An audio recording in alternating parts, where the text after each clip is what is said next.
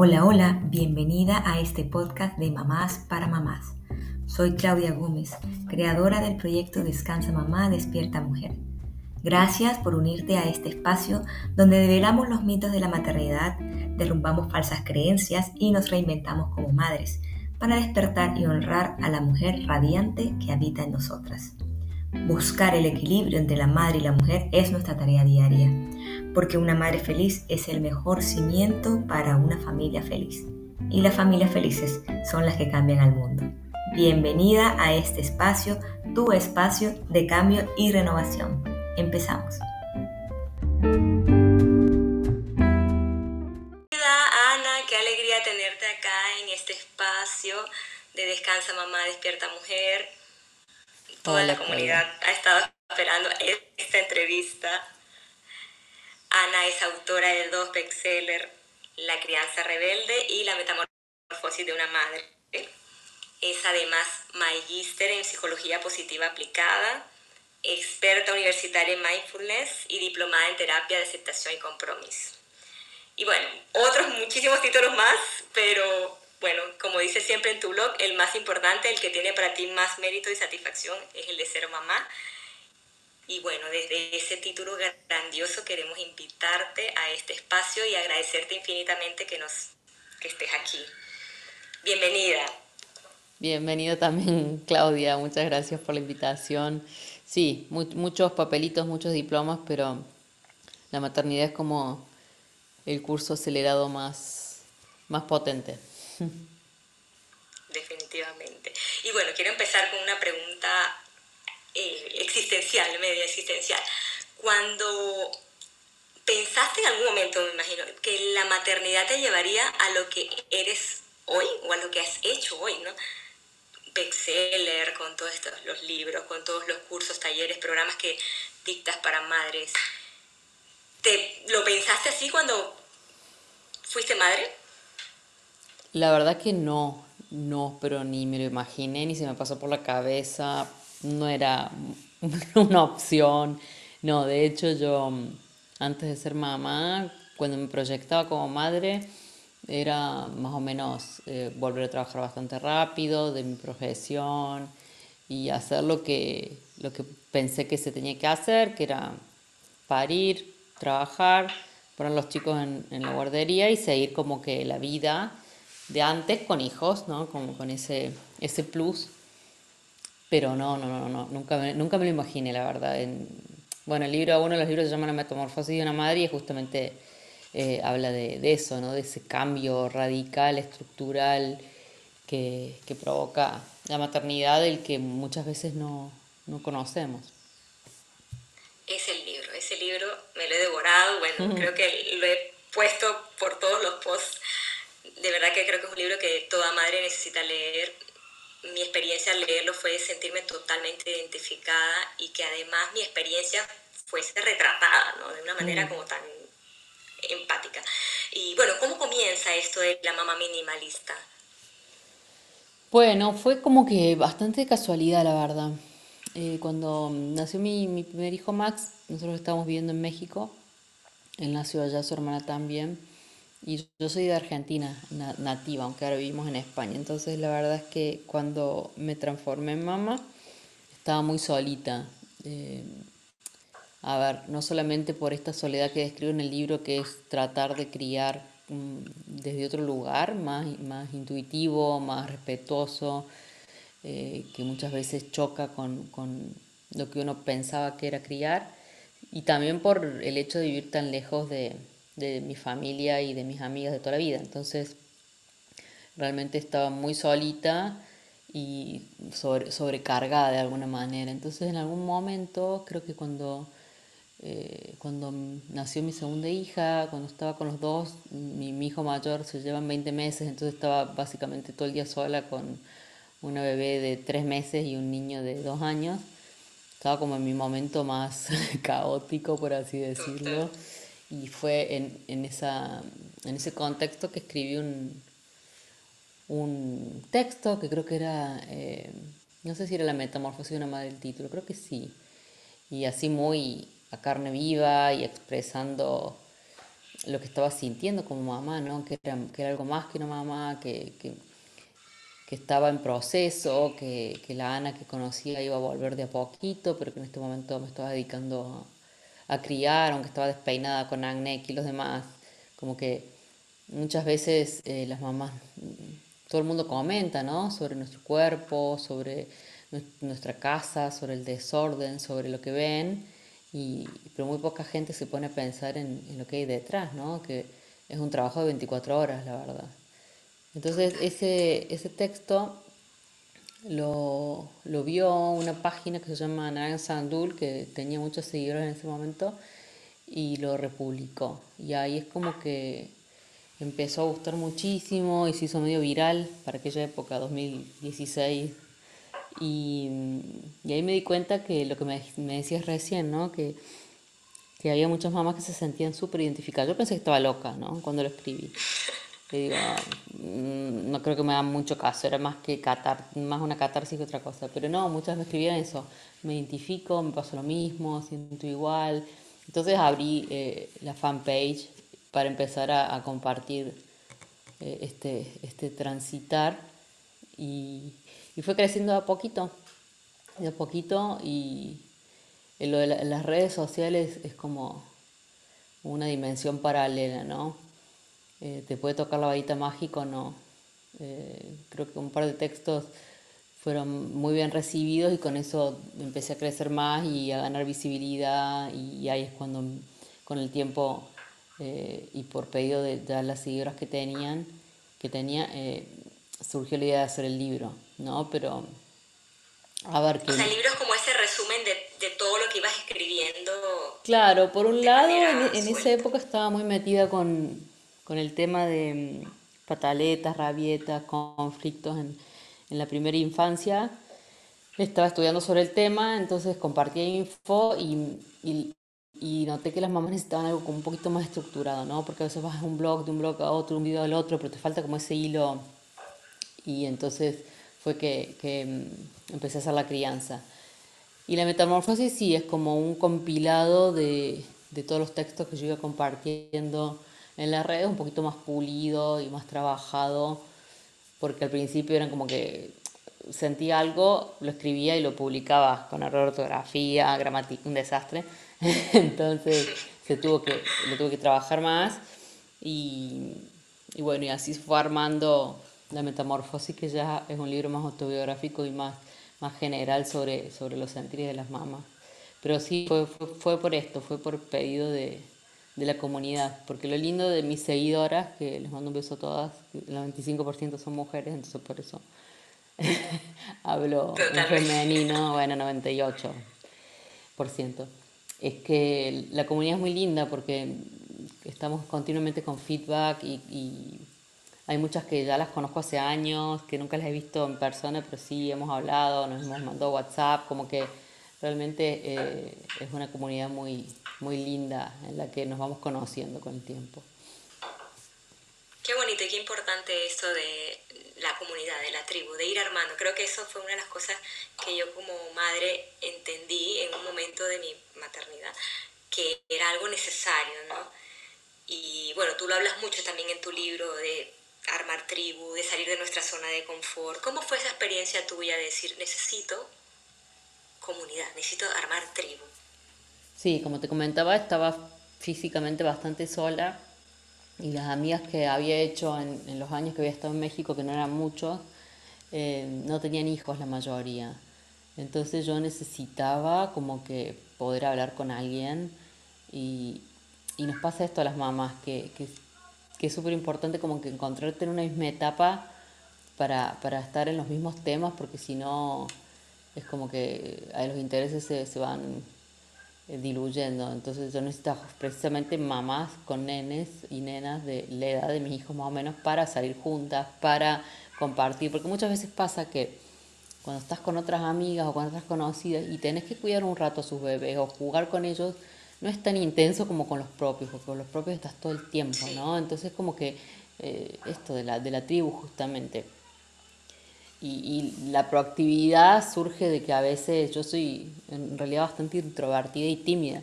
La gente no me cree porque me ve ahí en los videos haciéndome loca,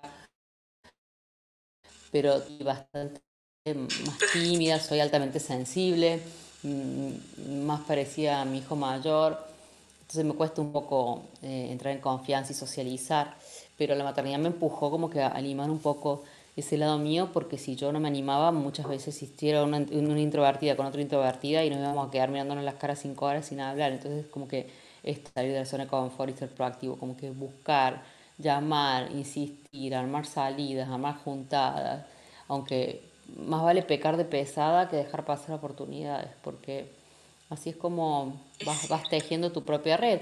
Algunas con algunas congeniarás, con otras no, pero bueno, intentarlo, ¿no? No se pierde nada en, intentarlo. Sí, al final, como tú dices, es un descanso, es también nutrirse, ¿no? Mi experiencia cuando estoy con madres es decir, bueno, no estoy sola, eh, es lo mismo que me pasó con tu libro, esto que yo vivo lo viven otras madres, lo viven otras personas, y eso como que te hace que sea más llevadero, ¿no? Lo que estás viviendo. Totalmente, sí, porque como te decía, cuando escribí el primer texto yo pensé que, que estaba loca. Como que pensé que, no, debo estar exagerando, esa es la única que me pasa, porque aunque en el ambiente que nos movemos nosotras ahora sí se está divulgando mucho más, en la generalidad de la vida no, no está todavía tan, tan divulgado las sombras de la maternidad de las que hablo en, el libro. Entonces, identificarte con otra persona, darte cuenta que lo que te está pasando les pasa a muchas y que no estás loca y que no sos una exagerada y que eh, el sentirse a veces abrumada es como que te da un, descanso, un una palmadita en, el hombro, eh, da un poco de fuerzas para seguir, ¿no? El, escuchar a otros que digan, mira, sí, lo, los primeros años son duros y después va poniendo mejor, también te sirve como, como, como norte, ¿no? Porque es diferente si te dicen, no, eh, crece muy raro, no pasa nada, ta, ta, como que no te, no te ayuda mucho, te ayuda mucho más que te digan, sí, ¿sabes qué? Los primeros años son durísimos, yo lo pasé mal, eh, me deprimí, o la experiencia que haya tenido cada una, como que validando también esa parte de, de que hay cosas que no son tan lindas y no son tan buenas y no son tan espectaculares, como que estar sin dormir un año, dos, tres, no está bueno para tu cerebro. Entonces no dejar de romantizar todas esas partes nos sirve a las madres como para decir, ok, esto es normal, lo que me pasa es una etapa y, y, y lo que estoy haciendo, el tiempo que estoy invirtiendo va a dar sus frutos, ¿no? No estar ahí como a la deriva. Claro, y has dicho algo importante, que de hecho lo recalgas mucho en tu libro, el, dejar de romantizar la maternidad. ¿no?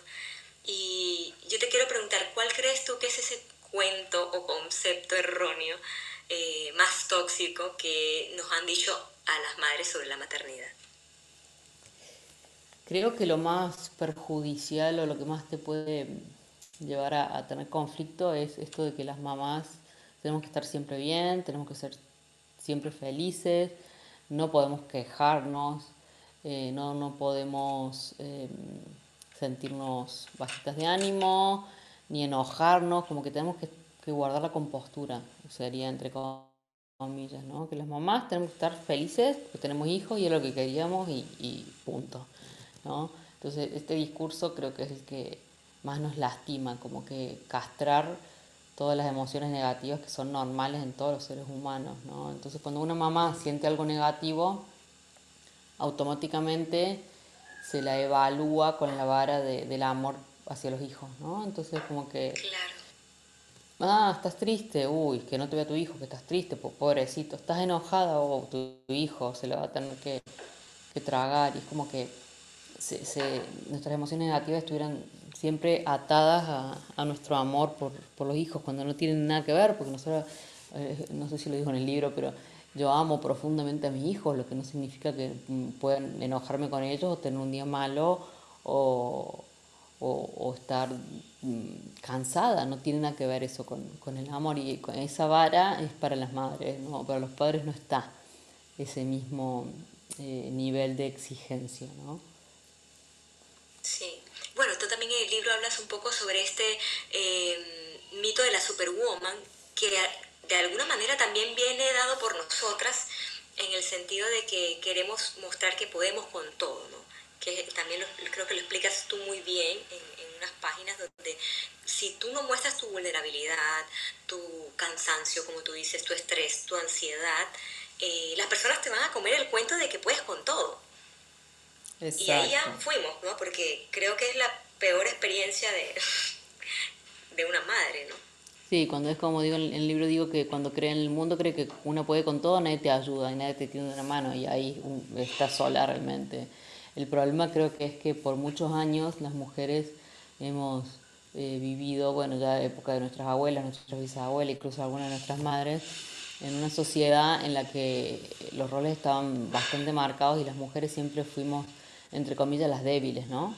Eh, hay un tema físico que es evidente que hormonalmente y en estructura y desarrollo pulmonar, y físico los hombres tienen una ventaja eh, genética y estructural y creo que se han tomado desde ese lugar de la fuerza física para hacernos sentir a las mujeres que somos débiles en general, ¿no? Entonces crecer con este discurso por tantas generaciones nos ha lastimado. Entonces la época de, las primeras feministas, las feministas de la primera ola, eh, las mujeres nos empoderamos y les dijimos, no, débiles, nosotros no somos nada débiles, acá estamos fuertes, súper fuertes. Entonces nos pasamos de rosca, nos pasamos por el otro lado de la superwoman. Así somos súper poderosas, lo podemos con todo, ta, ta, ta. Y eso en realidad es contraproducente. Pues justamente el post que puse el otro día, la publicación de la mamá que está durmiendo mientras estudia la teta, muchas ponían heroína, superheroína, qué sé yo, la, y todo lo puede, las mamás todo lo podemos. Y no, hay que tener cuidado con eso. Las mamás podemos mucho y damos mucho, pero esta imagen eh, de la mamá que estaba noqueada básicamente nos está diciendo que no, no podemos realmente al 100% con todo, que lo intentamos, pero que no podemos y que es normal que no podamos hacerlo, que no tiene nada de malo y que eso no nos hace débiles, como decías lo de la vulnerabilidad. Mostrarnos vulnerables no nos hace débiles, nos hace en realidad más fuertes y les da un mensaje a nuestras hijas de, decirles, ojo, eh, que es normal que no puedas con todo, lo que no quiere decir que no intentes dar lo mejor de ti, pero no, ningún ser humano puede con todo y las madres somos la excepción. Claro que sí. Y, hablando de ese tema de, del que no podemos con todo, Tú también hablas mucho en tu libro de la corresponsabilidad paterna, ¿no? que hay unas especies de micromachismos, muchas veces que están bastante instaurados en la dinámica familiar ¿no? de, cada, cada, familia. ¿no? Eh, tú con tu pareja, ¿cómo abordaste este tema de la corresponsabilidad? ¿Qué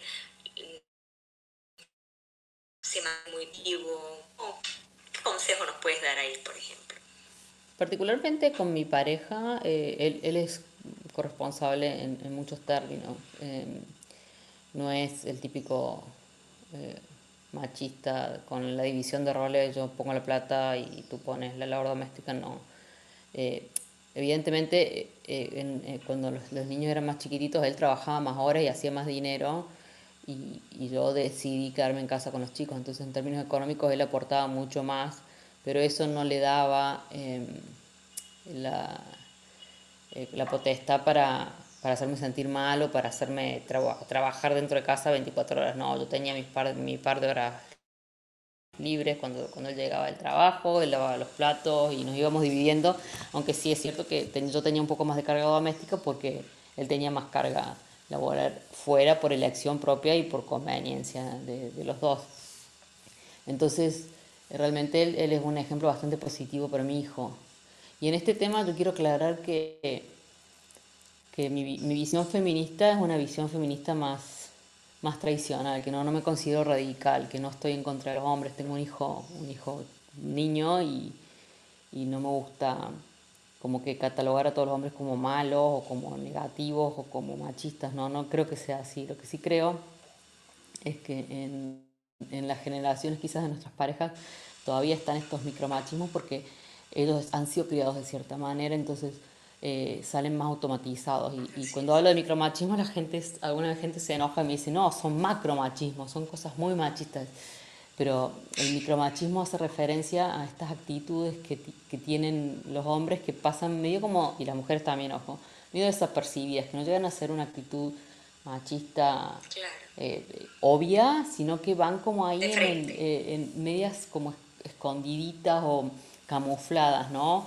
Como, como, qué sé yo, les puse el ejemplo que era, si yo lavo la ropa, pero la tiendo súper como me da la gana, porque a mí no me interesa, entonces, eso, para que yo lo tenga que hacer bien, entre comillas, eso, eso es como un micromachismo, o, o qué sé yo, el, que viene a casa y, y te preguntan qué va, te da dinero porque es el que es el que está ganando más dinero y te preguntan qué lo va a gastar, ¿no? Como así comentario inofensivo, ¿no? Pero sí, es, eso genera como conflicto, ¿no? ¿no? No es necesario. Entonces estas cositas que muchas veces son inconscientes en, los hombres. Entonces está bueno que se puedan hablar en la pareja para trabajarla y para trascenderlas, ¿no? Como una fuente de, de conflicto, porque nosotros crecimos con un curso del cual nos cuesta salir. Entonces son nosotras las que nos ponemos los límites o las que criticamos a otras mujeres o las que juzgamos, porque venimos también con ese chip. Y cuando somos pequeños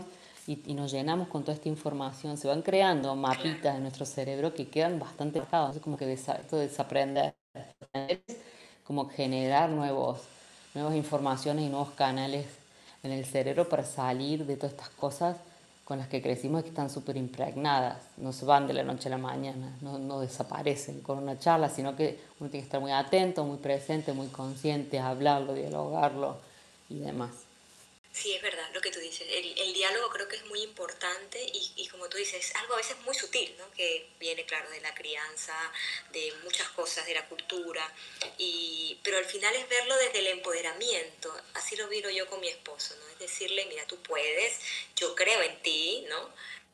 Eh, te, te necesito. Es un discurso totalmente diferente a eres un machista, no, no me ayudas, ¿no?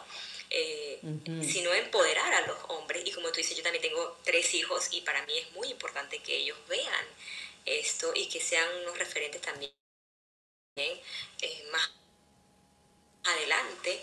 Y también igual para mi hija, que también lo, lo vea y, lo entienda así, como la maternidad, como debe ser. Y, y, bueno, esto se hace en la familia, ¿no?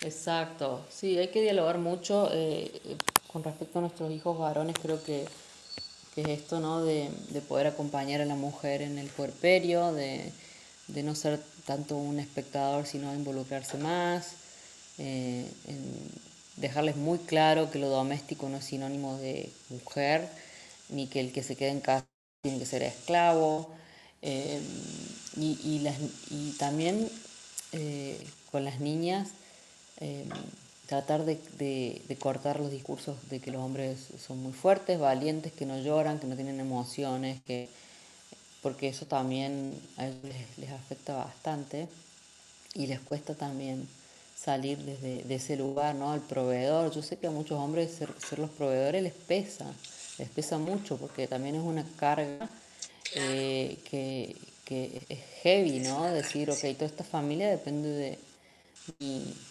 de mí, de mi desempeño, de mi trabajo. Entonces, les conozco muchos casos de, hombres que, son los que soportan económicamente la mayor parte de la casa y están muy estresados y, y se sienten mal porque este rol tampoco es que lo han pedido. Entonces, todos, eh, desde nuestras posiciones, tenemos las capacidades, como decías, de, de abordar todo, de, de, poder trabajar en el hogar, fuera y como sea. Pero si hay una realidad muy importante, que es que los primeros años de vida, las criaturas están más apegadas a su mamá. Y eso no tiene que ver ni con machismo ni con feminismo. A mi entender, tiene que ver más que nada con la naturaleza, ¿no? Nosotros los gestamos, les damos la teta, está el, todo el tema de la esterogestación. Entonces, muchas veces, eh, aunque el hombre quiere involucrarse un poco más, le cuesta, ¿no? Pero no por eso no tiene que seguir intentando, tiene que estar cerca y tratar de, integrarse lo más que pueda con la diada madre-hijo para que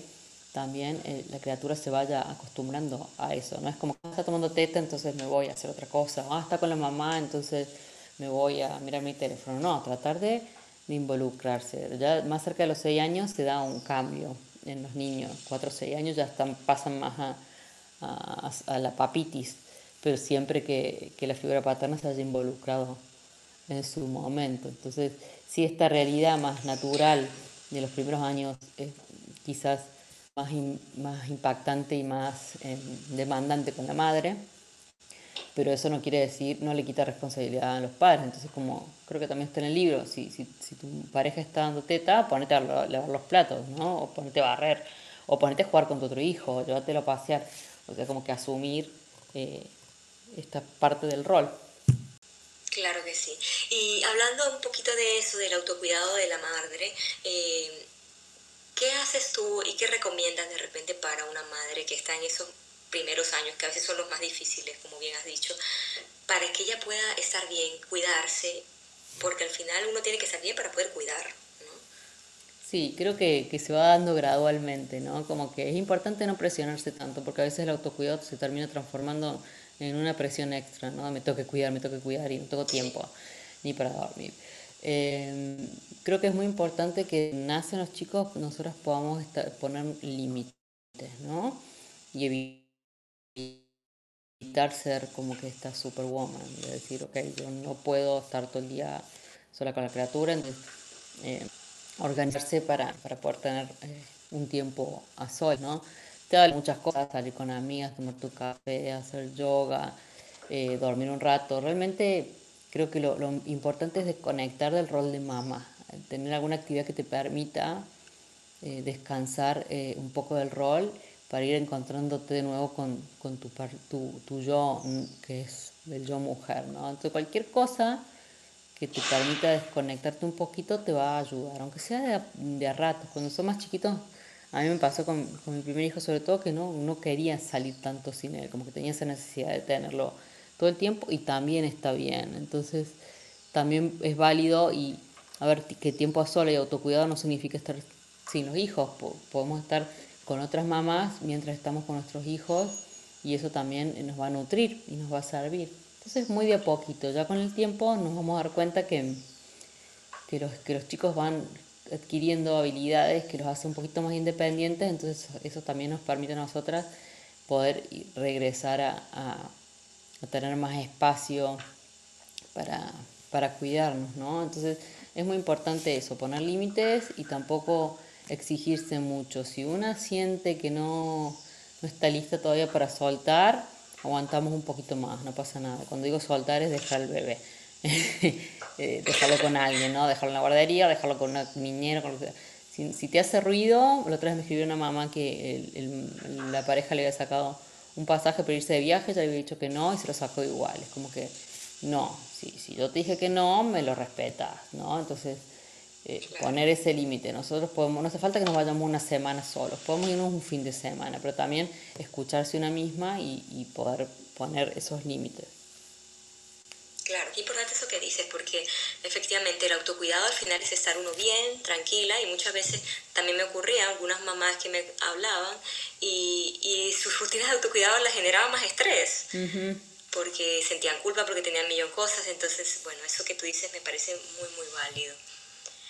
Anita, te quiero agradecer infinitamente este espacio, no te quiero demorar más porque sé que es tarde para ti en España. No te preocupes. Y bueno, de verdad que atesoro muchísimo este espacio que nos has regalado a toda la comunidad de Descansa Mamá Despierta Mujer. Quisiera que cerráramos un poquito, que nos digas dónde estás, dónde conseguimos tus libros, qué cosas más ofreces para nosotras como madres, por favor, hmm. para seguirte así de súper cerca. Vale, gracias. Sí, eh, a mí me pueden encontrar en las redes como arroba mamá minimalista. Estoy en este momento en Facebook, eh, Instagram y TikTok. Ahora estoy navegando en TikTok. Eh, y los libros míos son autopublicados. La crianza rebelde sí tiene una editorial también en Argentina, pero los demás son autopublicados, así que los pueden conseguir en Amazon. Eh, la metamorfosis de una madre también está en audiolibro, así que lo pueden ver en Google Play o en Audible o en alguna plataforma de, de, que vende audiolibros. Y también ofrezco asesoramiento y terapia para mamás en mi en mi enlace, en el perfil de, de mi bio en mis redes, están los enlaces para contactarme, así que las espero. Muchísimas gracias, Ana. Muchas gracias por estar en este espacio tan rico contigo y bueno, esperamos seguirte para saber llenarnos más de tu sabiduría. Gracias, Claudia. Gracias por invitarme y qué bueno que tu comunidad siga creciendo. Estamos todas eh, tirando por el mismo lado, así que con mucho gusto. Así es, muchísimas gracias. Un abrazo. Nos